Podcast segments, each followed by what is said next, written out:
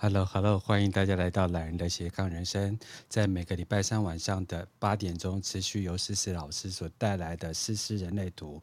那我们进入了第二季，虽然我们第一季做了三季长的节目，但我们还是把它当一季好了。那我们在第二季的部分，我们进入第三集，我们要谈谈你的人生角色，你身上到底穿的什么样的戏服来到地球演出你这样子的人生呢？我们欢迎思思老师，思老师晚上好。朋友哥晚上好，大家晚上好。有没有觉得我新的节目形态呀、啊？不，我刚刚听到你讲的那一句，说我们的一季做了三季的时间那么长吗？呃，通常啊，呃，就是在美国来讲，它所谓的一季就是一个 quarter，那一个 quarter 通常都会有啊十三周。嗯。对，所以通常达成一季就是十三集的节目。那它广泛的运用在我们经常在 Netflix 里面看到的节目啊，或是通常大家在所谓的 Star TV 啊这些东西，大家可以看到的。那我上次刚好在伯恩的节目里面听到这个词，我就想说，啊，我还真没有认真去切每一个季到底有多少节目。但既然我知道了，我就不会让我往回走。所以我们先接下来要一季一季的做。好。因为我们只要做十三集就切完一季这样子吗，就是没有做完，我们要硬切成十三集，没有啦，开玩笑，就是我还是在感受那个流这样子，对。但最起码这个 quarter 就是从整个七月八月开始，我觉得整个宇宙又在往另外一个地方再告诉我一些讯息，所以我整个人就是在内心的部分很，我觉得很有趣吧。不管遇到好的坏的事情。我就用一个全新的，呃，看待自己生命的角度来看待自己。哦、嗯，哦，对，我就更轻松。所以我今天早上才刚从医院出来。我想睡觉的。哎，刚从医院出来怎么回事？啊，就医医生会叫我去做一些事情这样子，但他跟我讲了一些 good news and bad news，但我就好像，呃，好像没有用那种状态去处理这件事。我就说，哦，那医生你觉得怎么处理呢？然后他就跟我一些建议。对，这不是什么重大的事情。哦，对对对，不要担心，不要担心。明白，明白，明白。那就啊，对啊，思思。哈。我们继续把那个人生戏服继续给他一件一件脱下去，快点。我们已经脱到一二爻了，二爻还没脱完。我们没有，因为我们上次只是大家我们把一爻讲完嘛，然后一爻研究者的部分，啊、然后我们二爻讲到。应该差不多快一半吧，我想。对对对，嗯，对，所以我们这次就继续把二爻的那个部分讲完，这样子。对，二爻的衣服到底有没有比较好看呢？比较好好什么？好看。比较好看，但我你在跟我讲一爻的时候，我就觉得说啊，那就是内搭衣跟内搭裤的感觉。对，就是比较直接、比较原始的那个部分啊。然后对呀、啊，二爻就是好看一点的内衣或内裤，要不然就是难看一点的内衣跟内裤，就这样啊。呃，就是一爻就比较像 Uniqlo 这样子，然后二爻就比较像 Victoria's Secret。一爻就多了一点类似，但还是内衣啦。对啊，一爻就是兼具实用性。一爻跟二爻，它是最下面的那个爻啊。嗯。对，然后你要知道是在四呃，我们我们上次也有讲，我们第一集有讲到过嘛，就是如果在人类图当中的时候，嗯、我们到二阶的时候会开始讲到通道群嘛，嗯，然后通道群里头就会有家族通道，然后呢、嗯、个体人通道跟社会人通道，嗯，那一爻跟二爻就是家族人的通道啊，他们就是最底层的那个部分，家族人是最守旧最底层的那个部分，所以他们兼顾的是实用性的那个部分啊。那一个使用的那个医药的话，就是它是接纳的那个部分嘛，因为它要成为地基，要接纳更多的东西，所以它必须要一直收，一直收，收到它稳固的那个状况。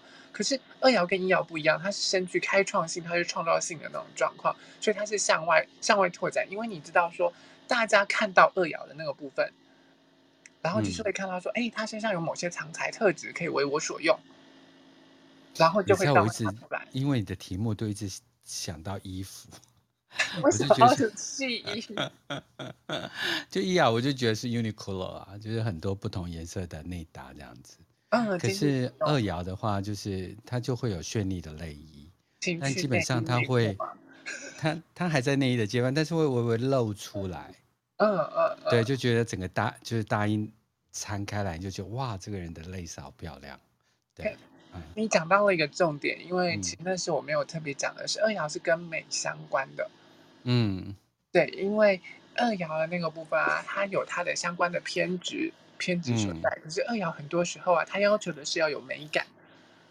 一爻兼具实用性，我不管你美不美啊，这种东西实用好用，地基打得稳最重要。就是阿妈讲的，买瓜掉的好啊。对，就是阿妈内裤你好穿啊，然后又能够遮住脚。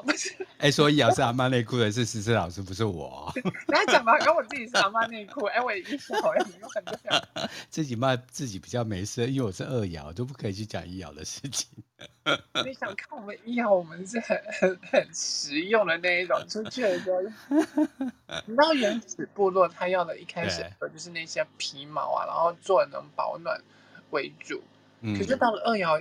开始，他已经进入到青铜器时代的这种状况了。那要求的就是要那一种要有美观的那种状况。我不再只是一个土锅、石锅，建造起来可以烧东西就好了。我可能要变成青铜器美观，然后可以拿来当乐器用啊，或者是煮饭的时候，可能就是就是里面不能够再都是土啊，或者是干嘛的那种状况了。开始有仪式性。对对对，所以开始有既视感。它开始慢慢向上了，它不再只是一爻的那个打底跟地基的状况，它是一楼的空间嘛。嗯，所以它它会追求美观跟追求那些，它有它偏执跟独到的眼光在，但是那是二爻的美。嗯，它的美不见得代表别人的美，我一定要先讲清楚。对。温送的二啊，把劲啊，大家那台湾是不在乎啦。对，因为二爻处处在自己的空间里面，这个东西我爽，我喜欢，我觉得它是美的，就是美的。所以二爻其实没有在在意外面的，因为他看的是他看的是里面，是外面人才在看他。嗯，所以他在房子里面脱光光嘛，但是外面人把他看得一清二楚的嘛。嗯，对，所以才会就是说，大家看到说他身上有某些特质。他可能天生有某些长才的地方，是我们需要，或者是他可以出来协助我们做一些事情的。嗯，但是二爻自己不知道啊。OK，对，所以对不起，所以才会被人家召唤出来。我需要被召唤，对，他才会需要被召唤的那种状况，因为二爻喜欢躲在自己的空间里头，他是隐士的那种状况嘛。啊，对，可是这就是二爻他缺陷的地方，因为。嗯，不管是一爻二爻，他都恐惧自己不如人，他们都是底层的那个部分，嗯、他们都身带着他们的恐惧。一爻恐惧自己不如人，嗯、所以问害怕那个不安全感、不如人的那种状况，他就会不停不停的向下挖掘，不停的去学习这些东西，稳固自己的地基。嗯，对。可是二爻害怕自己不如人，他能穿越的部分是他唯有信任自己的才华，他就能够穿越这些东西，嗯、所以。对于二爻来说啊，嗯，旁边人对他的鼓励来说是很重要的啊。对，那些会鼓励他、会信任他，哎，我觉得你很棒啊，我觉得你很好啊，我觉得你这样子做很棒，你的那些长才不是别人没有的那种状况，会让他们慢慢信任自己的才华啊。所以他就需要三爻的朋友了，因为三爻的人就是用这样子鼓励的方式。哦，我我们迫不及待要进入三爻，还没还没还没，等一下三爻就会讲到了。三爻就是对。会尊重每个生命的历程，因为撞死的都是他，所以他就会觉得，再怎么撞都没有我撞的惨啊。因为他是过场啊，怎么说？从一楼要到二楼。对对对对对对对。哦，好劣势哦。对你得，你已经讲到三爻的重点了。对，嗯，对。但是我们等一下会再来讲。所以，好呃，对二爻来说，因为他们是在自己的空间里头，他们是隐士，他们是天生好手嘛。嗯。所以。他们只想要活在自己的空间里头，独立自主，嗯，用自己的方式来做自己的事情，嗯。那对他们来说，困难的地方是，一旦有人进入到他们的能量场了，然后，因为如果我们进入到能量场的时候，我们看到二爻已经知道说他有哪些地方很厉害嘛，嗯，有哪些地方有哪些地方是他很长长处或者是很厉害的那个地方，那这时候我们就会对他产生期待。你那个二爻长处，那个长的不讲，处讲快点，那这样二爻都会很兴奋。我不是，等一下，其他爻也有长的，不是只有二爻长。来不及了，我这一定要这这段要写出来做 highlight。并不是只有二爻长啊，二爻只是看起来很长。好好，长到外婆桥啊。对，长到外婆桥有点太长了。那搞不好那个二外婆跟他住同一层啊。好，那我们继续。当当其他人对他们有所期待的时候，其实是会让他们感到不舒服的，因为他们只想做自己的事情嘛。然后是不舒服的。对呀、啊，对呀、啊。如果其他人开始对他们有所期待，要求他们出来做事情或干嘛的时候，会让他们不舒服。所以他们其实只针对特定的人士，只针对特定的人士回应他们的召唤。信赖的人，对，信赖的人、亲近的人，然后他认可的人。那你就要看来，有些对二爻来说，他们特定的人士的话，就不一不一定是世爻，因为世爻他只是比较比较友善的，呃，对他来说是好朋友，是友善的状况，容易进入到二爻的能量场。嗯，对，但并不表示世爻一定可以召唤二爻出来。对对，当然还是要看每一个每一个呃每个人的设计嘛，因为如果今天你这这个人的设计刚好是这个人这个二爻的压力点的时候。我们在第一季有讲到压力点几分人几分人压力点那个部分嘛，嗯，如果你刚好是正中了二爻的压力点的时候，你就特别容易把它召唤出来。他迫切的需要，对，因为他需要你这个压力点，他就会黏到你这边来，然后你就很容易把它召唤出来，这样子，他才会完整。对对，嗯嗯，你学的很好哎、欸，哎，我讲我跟你一起主持人类图，我最起码讲一年多。对，而且我已经讲到，其实我通常要主持这个节目之前，我大概前面我会稍微花一点时间，因为这毕竟不是我擅长的法门。然后第一件事情啊、呃，我我会把我自己排出来。然后其实呃，诗诗老师在讲很多点的时候，邀请大家就是大家可以上网去把自己的排出来，然后自己去看自己的人生角色。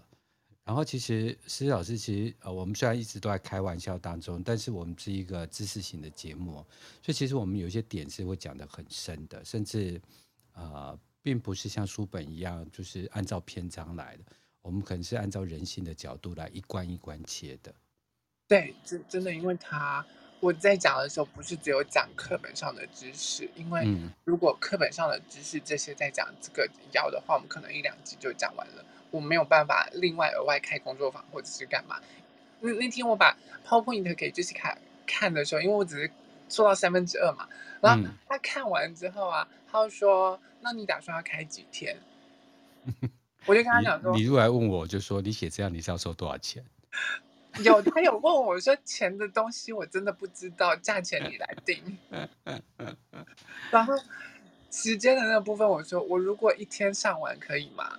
然后 Jessica 就跟我讲说：“你只做完三分之二，你真的觉得你一天讲得完吗？”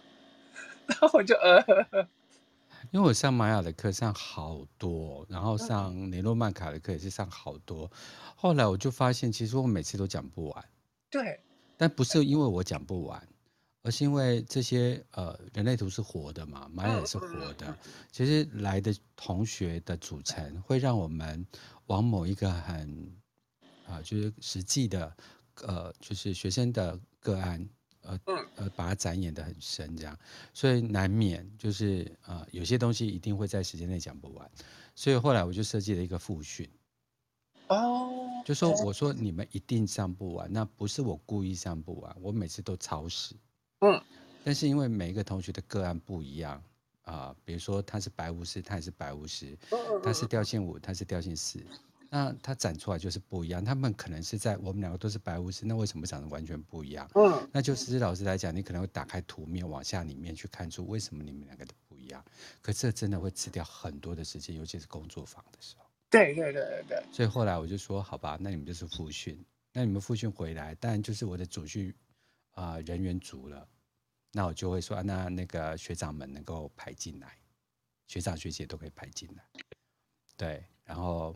这个就会让那种想要讲完又讲不完，想要说高费用又不好意思。嗯，对，这是我的解决方案。对，提供给卡达人类图参考。没有了，有有会有复训，然后复训我们的复训，我我不确定会不会比较便宜，应该会吧？对，因为钱的那个部分，我 你没有脑袋，你不要碰。对 对，然后。就是呃，复训的那个部分还是会，可是因为主要好玩的地方，我觉得是每个人每次的学生不一样，回来的时候会发出不一样的火花，嗯、我就不知道我到底会吐出什么东西来。真的，对，那才是好玩的地方。对着上实习老师的课，就跟在变办魔术表演一样。你抽到什么？明天变金鱼，后天变那个气球，我不知道乱讲。没有啦，因为主要的东西还是会，可是因为，呃，就跟我自己的我我自己的设计相关是一样的，因为我下面全部都是空白的地方，所以反而就是。根据每个来到我身边的人，我会有一些不一样的东西，或者是出来。嗯、那 对啊，那大家在大家的设计不一样嘛，那大家的经历经验不同的时候，就会激发出不一样的火花。这样、嗯。对对对，实习老师是下面空白，但是有穿衣服去上课。那个我们我们把它拉回来。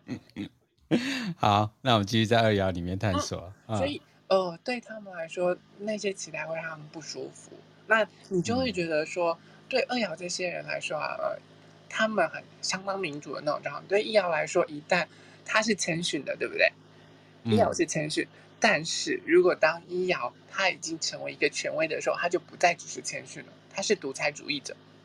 我说了算，没错。对，因为我已经到了稳固了，一瑶我已经整个地基都建起来、建稳了，我已经成为这个领域的权威了，那当然是我说了算了。没错，你讲的又没有我好，你知道又没有我多，你只是半瓶水而已，你凭什么对我有的没的？这时候一爻就成为独裁主义了。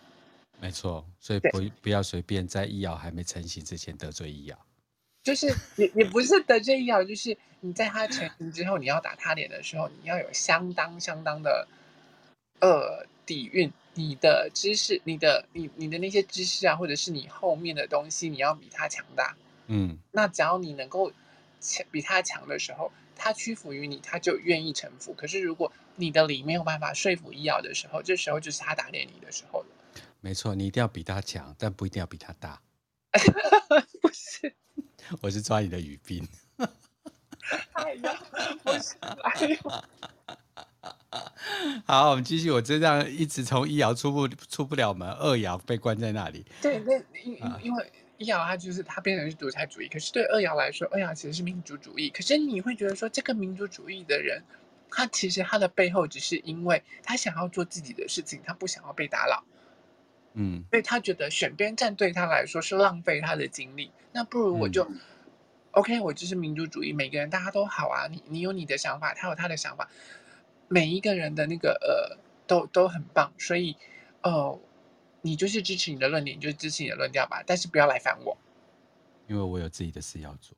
对，所以后面的那句话才是重点，但是不要来烦我，这是二爻的那个，嗯、所以你会觉得二爻的人相当的开明，可是他的开明背后只是要要你不要来烦他。没错，对，因为他只想要做自己的事情，影视就是这样子啊。嗯，那呃，对这些人来说啊，因为他们除了民主之外，他们。身上背负了很多投射的那种状况，那我们就会投射他说他是天生好手嘛，嗯，所以他很多事情，我们上次有讲到那个狗狗的那个那个比喻嘛，对不对？对，一爻的他是要去研究，就一点一点的从网子上面爬出去，爬上去了，然后终于跳出去，逃出逃出去了。结果二爻是一原地一蹬，用力一跳就跳出去了。哦，但是你就问了，这时候一爻就问这个狗说，为什么你一蹬就跳出来了？他就说：“我也不知道。”对对对，二爻对于他他这些为什么会做这些事情，他该怎么做，做了什么？他从头他其实很多时候不知道从何解释起来。真的，你如果问我，我为什么会在菲律宾拿下所有手机的第一名，我真的不知道。你问我说为什么就是可以从 Clubhouse 到 Podcast 在领袖类第二名，嗯，我也不知道。但我就是做，对，就是就就，然后你做一做做起来之后，为什么你可以做这么好，做的这么成功？呃，哦，我也不知道，就是这样啊。嗯、对对对，那时候就是我不想回答，我要回去。对，因为对对他们来说，他们他们是天生擅长，好像做这件事情一做就会了，但是他不知道为什么，他不像一爻一样是通过一点一滴的累积练习而来的状况，但是二瑶他们是天生好手，他。好像仿佛天生就会这件事情，嗯，所以他们害怕、恐惧被人家发现他们会这些东西，嗯、会了，人家要问他们，他们还要解释，嗯，可是他天知道他他为什么会，我也很想问老天为什么我会啊，我就会啊，嗯，对，所以呃，所以这这个时候，如果你去问他们的时候，他们很害怕，他们会不知道怎么样去解释，嗯、所以他们其实是很恐惧被召唤出来的人。嗯，可是对他们来说，如果回到他们的策略跟权威的时候，那个等待正确的召唤就会来到。嗯，那个正确召唤来到他们生命当中的时候，是为了呃让他们生命完整，为他们实践他们独特的那个使命而存在的。嗯、那那一瞬间可以将他们的那些天才、他们厉害的地方公诸于世。嗯，可是如果他回应的是不正确的召唤，召唤，如果他只是因为碍于人情、碍于亲情、碍于那些有的没的，然后很不想做，但是还是回应了那个召唤的时候，完蛋。对二对对二爻来说，可能就是一连串的麻烦，因为二爻不只是天生好手，我们那时候有讲过，他是天生笨蛋，对，天生蠢材 之类的。你可以趁机骂我，没关系。我我没有趁机骂你，但是，呃，祖师爷对二爻在二爻的大部分的篇数的时候，他有一个很偏激，我觉得有一个很偏激的在笑二爻的一件事，他笑二爻是纸老虎。嗯、对，这是事实。对，就是看起来很厉害，然后看起来是老是很强大的老虎，但是一旦被戳破的时候，就发现原来这只是纸糊的而已，它一点也不可怕。真的。对，所以这这是祖师爷对二爻二爻下的注解。但是如果他们厉害的时候，呃，在那个厉害的地方，他们是一个强大的老虎。如果回应正确的召唤，所以我们就是戏子啊，戏子，我们演戏演的很好，啊、我们可以演出那个样子。那个是六爻，超会演。那我两个都有啊，好好，我难怪我两个，嗯，好，我们继续。对，所以我不能再曝光自己。六爻这种后面我们才会讲到，就是可能还要再一集或两集吧。对，我想。Who knows？对，所以透过他们的策略啊，跟权内在权呃跟权威去做判断，才能够去分辨出哪个召唤是正确，哪个召唤不是的。嗯、可是有一件事情是这样子，因为二爻很害怕回应召唤的这件事情。嗯，那。我们刚刚就讲了，如果他们回应出来的召唤不符合外界对他们的投射，这时候他们纸老虎，他们老虎的形象就会破掉了嘛。或者是回应了不正确的召唤的话，他们就要付出很大的代价，他们就要受苦。所以，唯一正确的一件事情是，呃，当正确的召唤来到他们面前的时候，需要去履行它，这才是关键。因为如果你不履行它的时候啊，你不去回应正确召唤的时候，你的才华没有办法对外传出去。嗯。那你就一辈子只能躲在里头当隐士，可是你知道隐士待在深山里头久的时候，就是会郁郁不得志。嗯嗯，所以呃，他们必须虽然虽然虽然他们很害羞，然后不喜欢被召唤或干嘛，只想做自己的事情，但是在正确时机的入世的时候，还是需要去回应这些东西，才能让他们走上正确的道路。这样子，没错。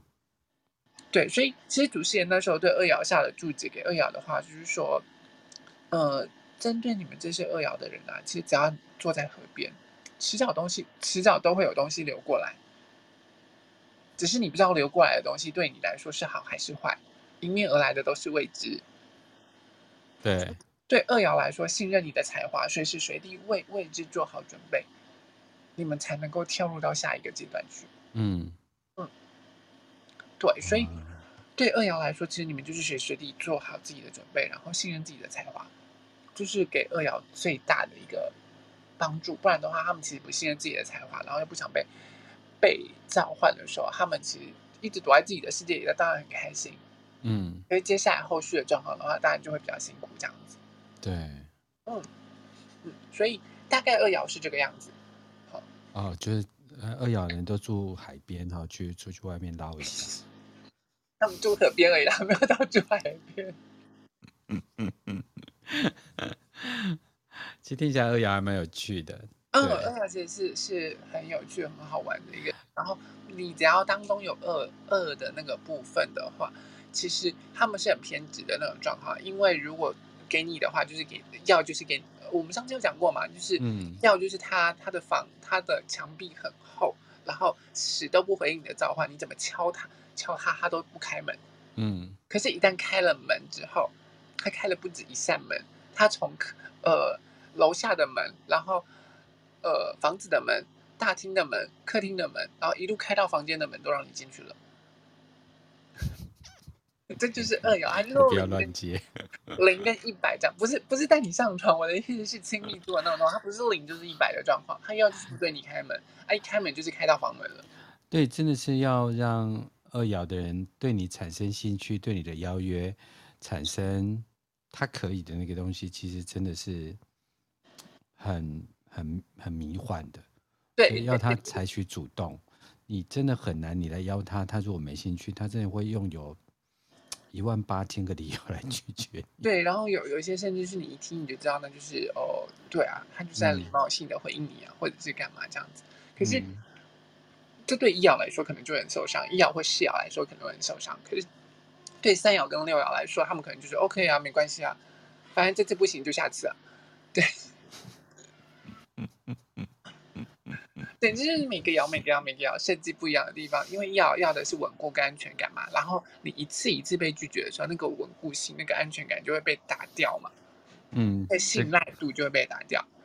对一爻来说，你的信赖度它是一点一滴、一点一滴、一点一滴的建立起来的。嗯，而对二爻来说，我就是对你没有信赖，没有、没有、没有、没有，突然就到一百了。嗯，对，就是你做了一件事情打中了他的点之后，他接着相信你的时候，他信赖度就到一百了。但是有一天，你的信赖度突然又让他到零分的时候，那他就又会把你关在门外。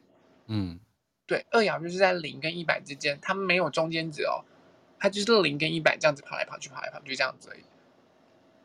我不要再把我现在生活上的事情跟别人斗吧，因为越来越多人听我这个节目，我才是不行。等一下，所以我我我我我现在不知不觉也有在曝光我自己吗？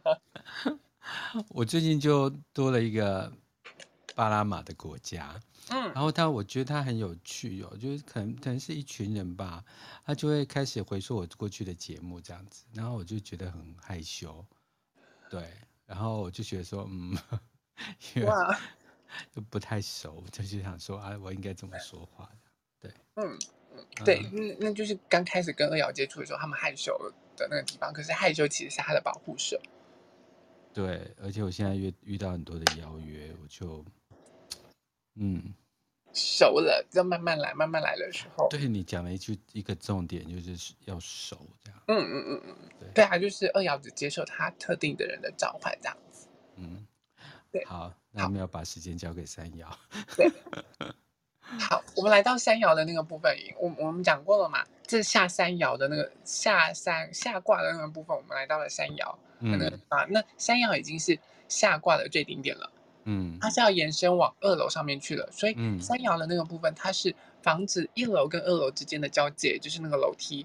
嗯，所以这个时候这个楼梯呢，呃，其实还是要它跟一爻一样，它是属于接纳性的那个部分。嗯，然后它深具接纳性跟突变性的那种状况。山爻其实是在所有呃在六条爻当中最具突变性的那一条爻，所有突变的那个状况，你你在。六四，六四个卦象当中啊，呃，只要看到跟山爻有关系的时候，它通常都跟突变有关。那最容易发生突变跟质变的地方，也就在山爻的那个部分。嗯嗯，你我们讲一个很好玩的一个故事，就是那个是跟呃呃，就是生育相关的那个部分，五九号闸门的那个部分，最容易发生一夜情。然后呃，所有的是三爻，因为如果说每个爻出出国去玩的时候。一爻可能发生一夜情之后，然后研究完了就掰了。然后二爻要么就是不不一夜情，要么就是多夜情。哎，不是啊，对，嗯嗯嗯，他是同一个人多夜。对，然后呢，三爻呢，三友呢，他就是很妙的一件事情，他就是他他会一夜情，但是一夜情就算了。这个呢，这个呢，三友要求的是要突变，所以他不止一夜情，一夜情回国完之后还不小心怀孕了。然后就生了一个混血儿，基因突变了。嗯嗯嗯，我还以为知识多了一点，因为那小孩就带回来，待了一年，然后 多多了两个小孩回来，是不是？哦，对，这，就是，这么厉害哦。这就是三爻它玩那个地方，因为对三爻来说，它要的是基因的延续性跟突变性。嗯，对，它就是要往上往上延伸的嘛，所以它下卦的状况一样，还是专注在自己的身上。嗯可是它要求的是要突变，嗯、所以一旦突变的时候，那最大的突变就是基因生小孩子就是一种突变嘛。嗯，所以所有的爻当中啊，最容易一夜情不小心中标怀孕的就是三爻。天哪！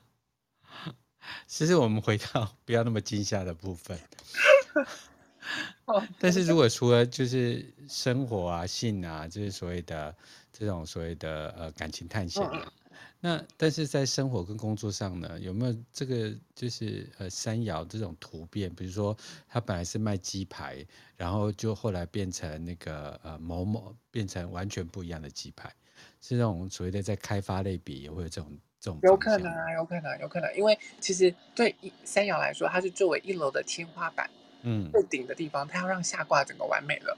对，对，可是它又要开始对外去做延伸。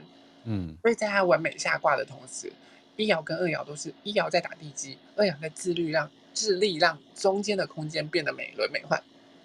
我我想举一个例子哦，这是最近呃我在看食品的例子，举例来讲就是说，呃像呃一般人就会呃不断的做珍珠奶茶，在山摇的人他就会变成就是珍珠奶茶冰淇淋。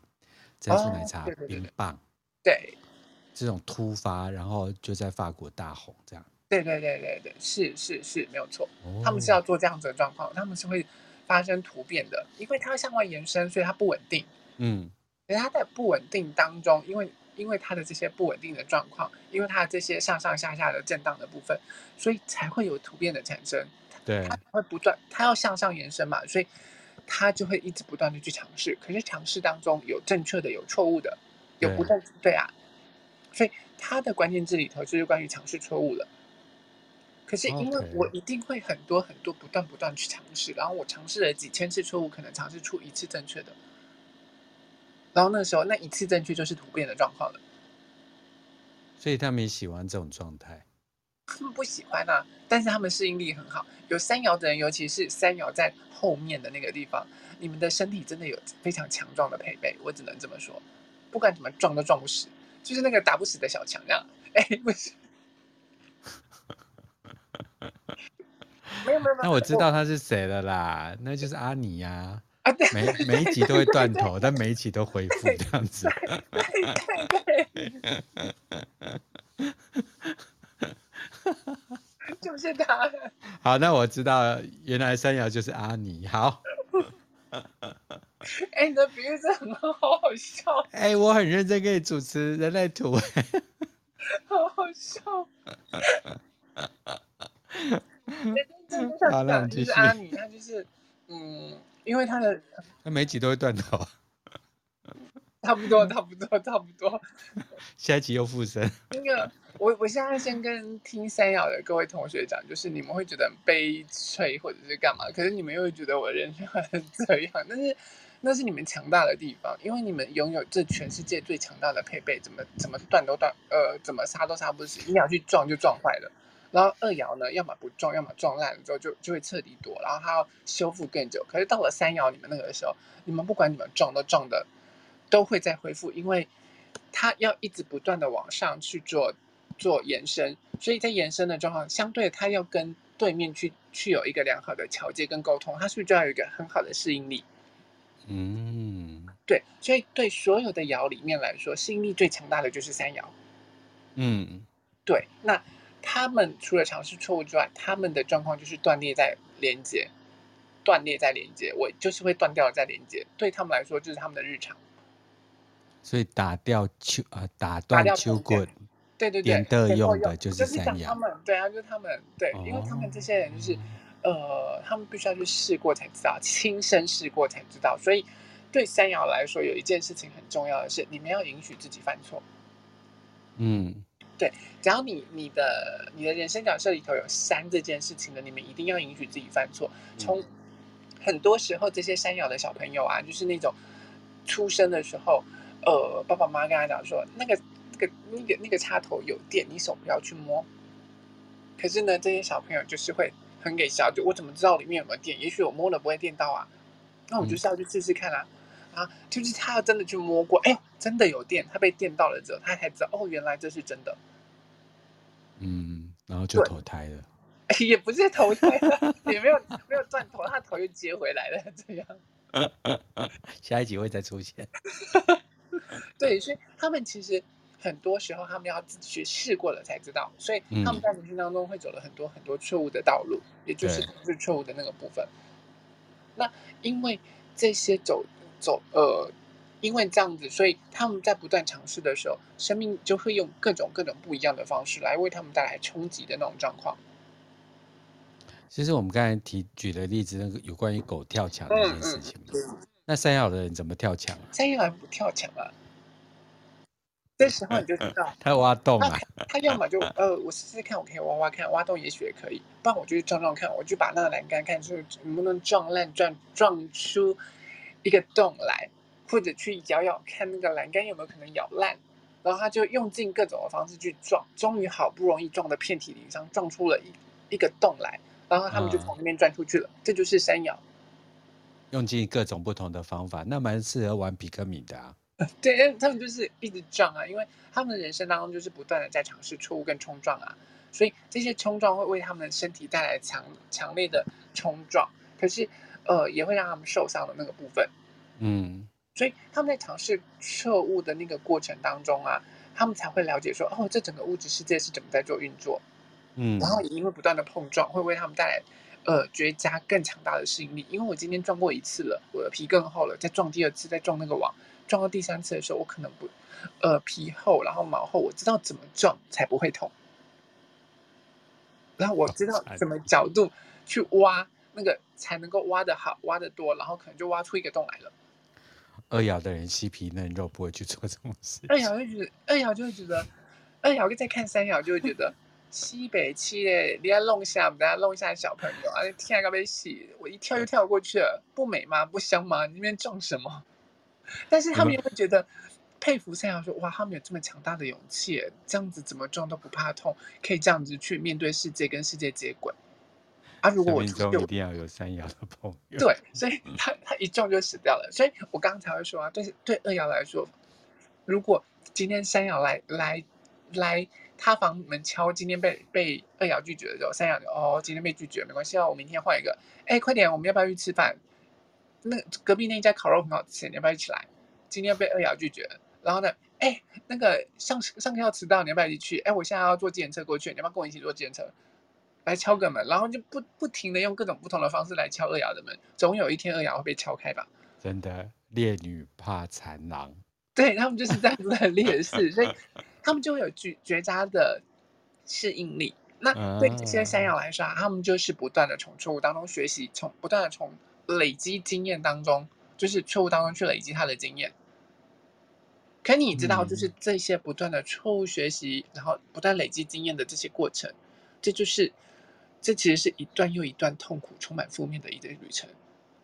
他自己会感受得到吗？他一定感受得到，他一定会感受。我、哦、我们旁边感受，我们旁边人看都知道。你你想，今天他一一直不断的被一个人拒绝、关门、拒绝、关门、拒绝、关门、甩门的时候，他难道不痛吗？难道不难过吗？我不知道，我会举两个你我们旁边有山爻的人。哎，你突然让我举，我有点举不太出来。不举了。啊、哦，没关系，很烦呢。我会介绍你医生，对。啊，想不出来，对不对？但但你一定知道，说你年轻的时候撞了很多，你你你在年轻，因为我是六爻的，啊，所以我还是三的倍数啊。对对对对对，他在这当中就是其实是一段一段充满呃负面跟痛苦的旅程。然后我有三爻的朋友就跟我讲过说，他觉得他一辈子的，我我们那时候有讲过土星回归这件事情嘛，对不对？嗯、然后土星回归是因为土星回来了。然后来校正你的生命。如果你的生命做的不好，呃，没有没有使用你的生命的时候，他会给你一段又一段严厉的惩罚，然后把你撞击回你的轨道。嗯、对这些山爻的人来说，他的人生就像一次又一次、一次又一次的土星回归一样，比较轻微的土星回归。哦，好，对，所以就是玉山跟小山丘的感觉。对对对对对，所以就是对他们来说，在讲到土星回归的时候，山爻的人可能会说，嗯。比较重一点，痛苦一点而已啊，那也没有什么啊，有有有需要到这么痛苦的人人跳下去的那种状况吗？我一辈子都在撞哎、欸，山爻他们就是这样，你就会你就会了解到哦，山摇对他们来说，他们的生命真历程真的是很强大、很伟大。好，对，可是当做他他们是真的是这个世界上的烈士，所以你刚刚才会讲到烈士的那个部分。真的，因为他们是一段从一段一段痛苦、负面的那些旅程当中一再的经历，什么是行不通的，所以他们为了我们这个世界，一段一段的冲击。然后你知道神农氏吧？我知道尝百草，对，他就是山药啊。哦，神农氏是山药，就是。什么可以吃，什么不能吃，什么可以吃，什么不能吃，吃到最后他就死掉了。我们就哦，原来这个真的会中毒，不能。所以愚公也是，愚公 山药 一直撞，一直撞，一直撞，不知道移不移得动这样子。对，但是就是没放弃。所以你就知道神农氏他就是以透过不断的尝试，中毒了好起来，什么东西可以解毒，然后不断的尝试，尝试再尝试，然后最后终于死掉啊，不是、啊，最后终于。有神农氏尝百草，然后出了一本《神农医经》的这种状况，嗯，成为了我们医界的那个大佬，就是我们一一界神仙的始祖，就是神农氏嘛，就对大家很有利。对啊，对啊，对啊，所以你知道山药，你们这大家真的不要小看山药，做得好，他们成神了，哎不是啊。下面的朋友有没有山药的人？奶油先生几窑？嗯，奶油先生，我有点忘记了耶。对啊。对下面有山药的朋友，麻烦帮我们打上 一下。那山药还有没有什么要提醒大家的？很多，因为其实你你就会知道，在我们 我们刚哭了这么久，就是因为其实山药对他们来说，山药的关键字当中有负面跟悲观主义的存在，嗯、就是因为这这里，因为他们一直在经历一段一段痛苦而负面的存在的旅程，所以他们当然他们能够在当中学习，然后得到了更多，然后。嗯最终在这些当中发生突变，而成为我们人生经历的引导者。嗯，可是也因为他们终其一生都在经历这个负面的旅程，所以他们的内在内在其实是很悲观的，其实是很悲观主义。嗯、对三爻来说，他会觉得出错是必然的，再好的东西到了我身上都会出错。可能人家的幸福美满到了我手上，最就算我现在幸福美满，最终总有一天还是要分离。嗯，这些 happy happy ending 啊什么，可能跟我都没有相关。反正他们他们就是会在内在倾向悲观，即便现在现在没有那个想法，但是一旦出事的时候，他可能就会涌出那看吧，果然又又这样子了，在我身上可能就是不会有这些好事情发生。哦，所以烈士也是悲剧性。嗯嗯嗯嗯嗯，所以他们其实就是会很、嗯、很，他们他们是。悲悲观主义的那种状况，对山药来说是这样子的那个部分。可是这些打击，人生的打击，对他们来说其实是老天爷给他们的礼物。哦，对，只要我可不可以不要？你要这样说，我们这个世界上如果没有山药的话，我们就没有强大的基因延续性，就没有那些混血，我们的人类可能就是只有一点点、一点点的那一些基因存在，啊、我们不会有更强大、更好的基因的那种发生突变，就就。从刚刚那个一夜情的那个那个部分来讲嘛，对，然后山药的那个部分的话，他们其实就是基因的延续性，然后不断的通过突变突变在做延续的那个部分。真的，如果没有山药的人，郑、嗯、和就不会下西洋。哦，是，对，对不对？嗯。然后那个张骞就不会通西域。嗯嗯嗯嗯嗯嗯嗯。好好，我还是为了历史的精彩度给他们掌声。就不会有他们因为。因为这样子的状况，所以他们就是继续去往前冲，或者是那，所以对他们这些山药来说，呃，犯错是必要而且是健康的这这一件事。可是因为我们从小到大，尤其是我们东方的文化当中，不允许小孩犯错，嗯，所以对这些山药来说会格外的辛苦。他们从小就是被惩罚长大的那种状况，嗯，所以。很多时候，他们就会撞，一路撞得很辛苦，然后可能会是当中最叛逆的孩子，也有可能是极度压抑自己，不让自己去做犯错的那个状况，嗯，反而让自己的人生没有那个精彩度，一犯错就责备自己，一犯错就觉得自己是不对，是不好的，嗯，对，所以对这些山摇的小朋友来说，啊不，也不只是小朋友，而是大家人来说，其实你只要能坦然接受自己，自己的人生就是这样子的配备的话，你就能够完整发挥自己的潜能，嗯。而且重点是，你要给你自己有极大的耐心。一旦你能够走到最后的时候，嗯、你的人生所有的一切都会为山摇的这些人带来极大的回报。他会有极大的。谢 谢对啊，对啊，你你知道，就是说原，原原原子弹之父，他他在做的这些事情的时候，其实就是山药在做的这些事情啊。所以国父也是山窑，是一次革命，对不对？对，撞痛了，他死的都是别人了，不是啦，不是，我的意思是说，难道看了？可是他也不怕别人死啊。哎，不好说啊。那你你要想说，你身边的这么多朋友啊，当然他在当中是不断的这些关系当中不断的断裂在连接，断裂在连接。可是这一些烈士，这一些在他身边的朋友，一个一个死去，一个一个断裂的时候，难道他的心不痛吗？他其实是痛的。我可不可以呃问一个问题，就是说，如果是这样的话，他们是比较结果主义论吗？呃。因为达到那个目的嘛？呃，不见得，也不见得，因为他们是必须在当中不断的去尝试，不断的尝试。可是如果他没有足够的耐心的时候，他没有办法走到最后的时候，他就会在中途而废。嗯，而且如果没有回到他的策略跟权威的时候，其实山窑会很会遇见很多很多他人生当中不必要的冲撞跟错误。嗯，然后会对他有更多的打击。嗯，对。所以，其实如果走到最后的时候，我们就讲啊，他一定会有带来很很强大的一些回报。例如说，你看国父到最后就革命成功了嘛。那甚至很多山窑走到后面的时候，他可能一呃十几岁、二十几岁、三十几岁在冲撞的时候，到三十几岁、四十几岁的时候，有一些小朋友来他面前说，问他说：“呃，我的人生经历了什么样、什么样、什么样的状况的时候，这时候他可能就在旁边抽烟了。就姐跟你说啊，这些事情都是小事情。”你现在才在经历，可是姐可能十几岁就经历这些东西了。放心啊，人生没有没有那些过不去的坎啊，你只要放放宽心，继续往前走，一定会过去之类的。他可能就可以，因为他他已经经历过这么多东西，所以他可以用他的经历带给其他的人有更多的那些呃，就是能够支持他们往前走的那些动力。因为。人生幸福的关系。刚才你那边讲我想说嗯怎么好像很熟悉这个剧情阿信 阿信吗？对对对对对对对 我不要。就是被命苦的女士是不是？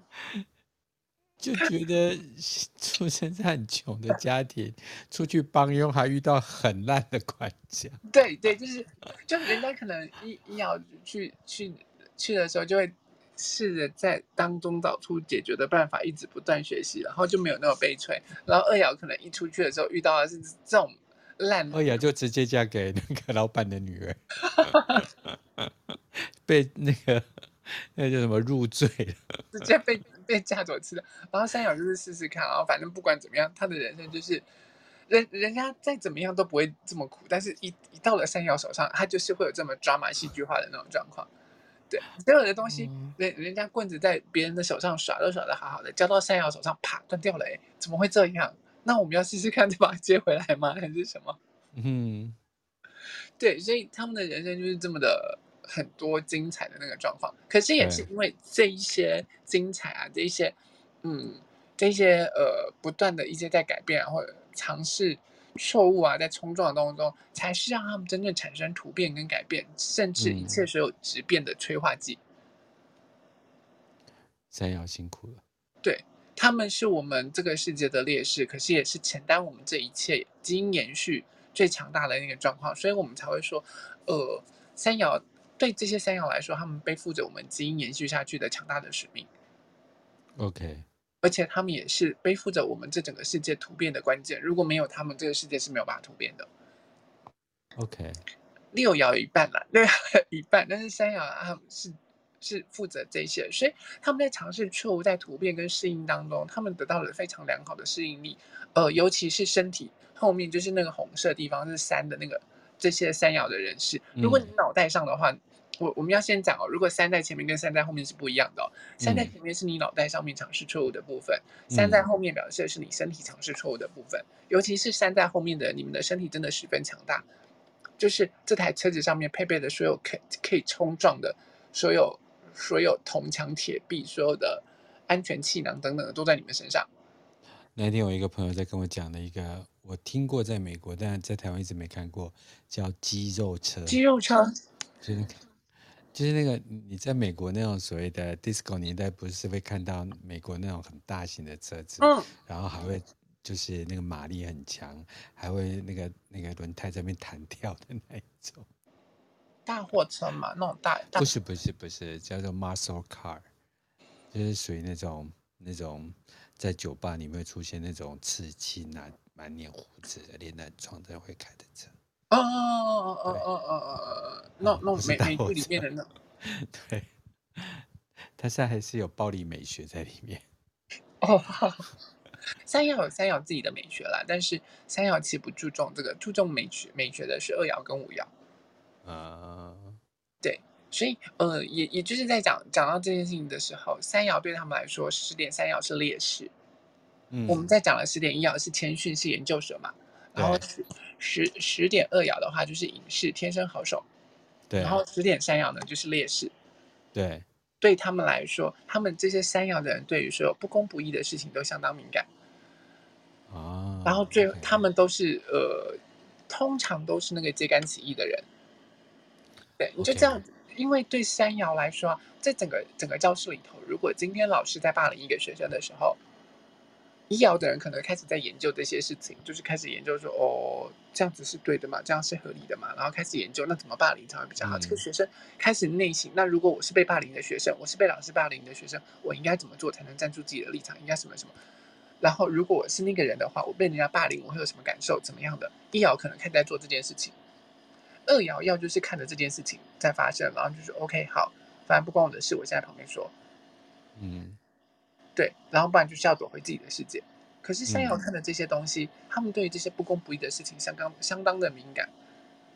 嗯、那反正不管怎么样，就算他不出声，最后他都会被推推到战火战火的前线上面去。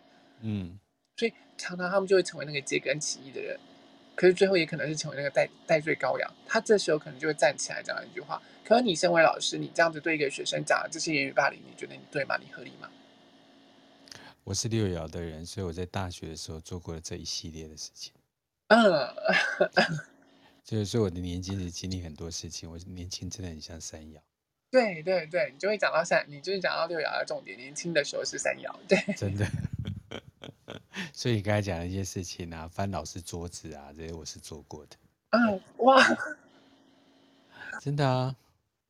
我在大学那个呃系的那个呃系干部在选举的时候，老那他是教那个民族主义的老师嘛，结果他就在会议就说，如果你们不知道选谁，就可以选某某某。我为了这件事情，我就把那个投票做给掀了。我说：“你教民族主义的人怎么会去说这种事情？你不知道在选举会场里面不可以针对候选人去做推荐的工作。”哦，对啊，对啊，对啊，对啊。然后他他跟我讲，他不是那个意思。我说：“你讲出这样的话。”对，所以他那一刻给我六十分过，还没有把我当掉，所以他还算是有风度的老师。嗯。对，所以我年轻的时候，你因为你刚才举那个例子，嗯。对，我有，我有做过，我还去参加野百合运动。哇，好酷哦！对，就跟你们现在在参加太阳花运动是一样。你不要讲，我还真去支持过太阳花运动，支持过一两天。我在呀，我在，我在呀。但是我是因为是有大家凑热闹，所以就跟着向明去，不是？我在呀，我在呀。好吗？哎，这个真的是最生活化的人类图教授方式。真的，就是你知道三爻的人，他们就是当烈士，看到这些不公不义的事情，所以他们就冲出去了，然后去做。嗯、可是最后常常成为代罪羔羊的，他们也是那个，他们可能会是揭竿起义的领头羊，可是最后也可能成为那个代罪羔羊，被人家看到，嗯、因为他做的最多啊，就是他，就是他带头的，所以他就被那个了。没错。就被抓出来当成戴罪羔羊，定死在那边的那种状况。嗯，对。可是对他们来说，他们这些尝试的那个部分啊，他们反而会让他们带来他们很多很多的，呃，你说是好名声也好，也或者是不好的名声也好，但他们没有在管这些啦，因为他们就是不断的尝试错误当中。那在这段关系当中，他觉得合适的时候，他就会继续下去。嗯，所以因为这些不断的冲撞，他们就是在这三个卦里头最能够适应的人。嗯，而且是最懂得如何进退的人。一爻的人很直接嘛，就是我就是跟你直接起冲突，不然就是敲昏你嘛。对。二爻就是我要就是不跟你起冲突，要我就是跟你百分百抢冲突，然后冲突发现冲呛不过你了，不行了，我又再夺回我自己的世界。对。对，这就是二爻。然后三爻的那个部分就是呛呛看再说啊，先打打看再说啊，打不打不赢了就退。退了，明天再来打。哎，这个我一定要 举一个例子。呃，我年轻的时候在台北嘛，就是大学毕业，呃，读书在台北，然后留下来工作。然后当时我就会就是，因为那时候就是慢车道跟快车道是分开的，嗯、可是有时候下雨天啊，然后你也知道台北的雨有时候来的都很凶，所以就就会在中间穿梭。然后有一次呢，就是那个有一台车就挡住了我的路，我就扒他。那就是后来我开过去，他沿路追我，我想说你干嘛 这样，害我最后就骑进小小巷子里面。所以你刚才讲那一句话，对，不管怎么样，先做再说，会不会赢？等一下再说。嗯、对，啊没有，就是试试看，我试过才知道接下来怎么做。我试过才知道，原来这条路不能走啊。那我可以从另外一条路试试看。那也是因为他们的强势错误，跟他们不断的在这些冲撞当中，为我们开出了，为我们很多人开出了一条一条，呃，不一样的道路。如果说在一片的那种荒芜的草原当中，我们要找到一条出路的时候，跟着山摇走就对了。嗯，跟一摇的话，他可能要很慢很规的开始慢慢去找、去研究，找出来之后才那个。然后跟二摇的话，如果二摇懂的话，他可能很快就可以找出来，不然就是找了一百年也找不出来。对，然后三爻的话呢，他们就是先试试看再说啦，所以他们才反而是所有的人当中最容易找出那条路的那个人，因为他们不断尝试尝试当中，总会找到一条对的路这样子。嗯，这就是三爻，所以在下三卦中，他们最容易适应，也最容易应对嘛。那相对，所以我最喜欢有一三爻的朋友。我跟你讲，一三爻的，一三爻的人，他们是呃所有的人生角色当中。全部都是下挂的人生角色，嗯，所以我们那时候在教的时候，有老师就有戏称说他是最底层、最最下挂人生角色，所以他就是几乎都是专注在自己的身上的那种状况。可是他们比较低，嗯、那时候老师讲的他们比较低低的那个状况，可是我不觉得那那些，我也不觉得那是低，对对对，反而是因为他们的那些不断的冲撞、不断研究跟冲撞的那种当中的时候，他们的一生。精彩，但是可以为我们带来很多很多的启发。他们其实是很棒的烈士。如果一三两个加起来就是大师，在从事同一件事情一直钻研，一直钻研，一直钻研，一直碰头，一直碰头，一直碰头。对啊，就是可以。然后等他的头抬起来以后，他已经六十岁。对，然后他可以为我们带来很多很多不一样的那。然后同一件事情可以带来很多不一样的想法跟那个。对，然后国家就颁给他国家艺术大师这样子。对。对，给那个三爻的人跟一爻的人致敬。所以其实对啊，所以一三呢，他们他们可能会觉得他们的人生一直不断的撞，在研究撞。你你要想一件事情哦，对一三的人，他们到底有多痛苦？因为一爻的人讲究安全感，尤其是他的脑袋。嗯。可是三爻在不断的碰撞，然后不断适应、不断突变、不断尝试错误当中，不可能讲究安全感吧？我一直不断的在撞，哪来的安全感？所以只会多买护具而已。对，所以他的身体拥有强大的护具，有没有？拥有强大的适应能力，拥有强大的碰撞能力。可是他的脑袋很很恐慌，一天到晚看着我，明明知道这件事情好像不可以、不应该，可是我又怎么知道？我不去试试看，永远不知道。然后身体就冲出去撞，撞完了之后脑袋很恐慌。而且你不要以为三爻的人跟三爻人住在一起，更不是，他是周围会有一爻、二爻、四爻、五爻、六的。他想说，为什么他们人生不是这样子？每个每个关系都，因为每个人每个人的，我我们人生角色当中一定会碰到不同不同的关系。你想六个六个六个基准，可是我们碰出来了，我们不是走这六个人生角色来，每个人一定会有一，就是前面跟后面嘛。我我的意思是说，就是 你会有你的脑袋上面的，跟你你的身体层面的人生角色，不是？哎呦！我要让那个这一季的这一季留在这么好笑的解决，每一个人都有前面跟后面。我在等我。我的意思是说，每个人都有你脑袋上认知的人生角色，跟你身体层面那个红色的人生角色的那个部分，所以每个人一定会有两个。两个自己的人生角色，嗯、那你其中一个是三爻的时候，你一定会碰到其他的各各个不同的那个爻啊。对、嗯，那你要知道，三爻其实是占这个世界上最大众的。为什么？因为六爻年轻的时候是年轻三十岁之前的时候，它是两倍的三爻，所以你随便怎么碰都会碰到三爻啊。嗯，对。我成功把它拉回来了，我自己 太棒了。好，哎，我们接下来就是因为一到九点那段时间，我们就不再拖大家的时间。我们下次我们会把山药继续讲完，从山药的关系，因为你刚刚讲到的，所以从关系当中来讲山药的那个部分，一点点的那个关系的部分来讲山药这样子，然后把山药讲完。对，我以为我今天可以把山药讲完呢。不可能啊！怎么有可能？我会举好多例子的，什么阿尼呀、啊、这些东西。阿尼应该很好笑，真的。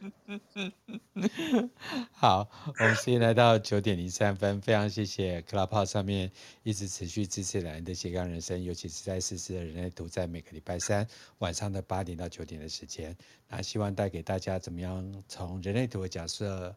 来看你的人生，然后给你一些往前进跟所谓了解自己的方法。那么今天的节目就在这边结束，谢谢大家，拜拜。谢谢大家谢谢波诺哥大家晚安拜。拜。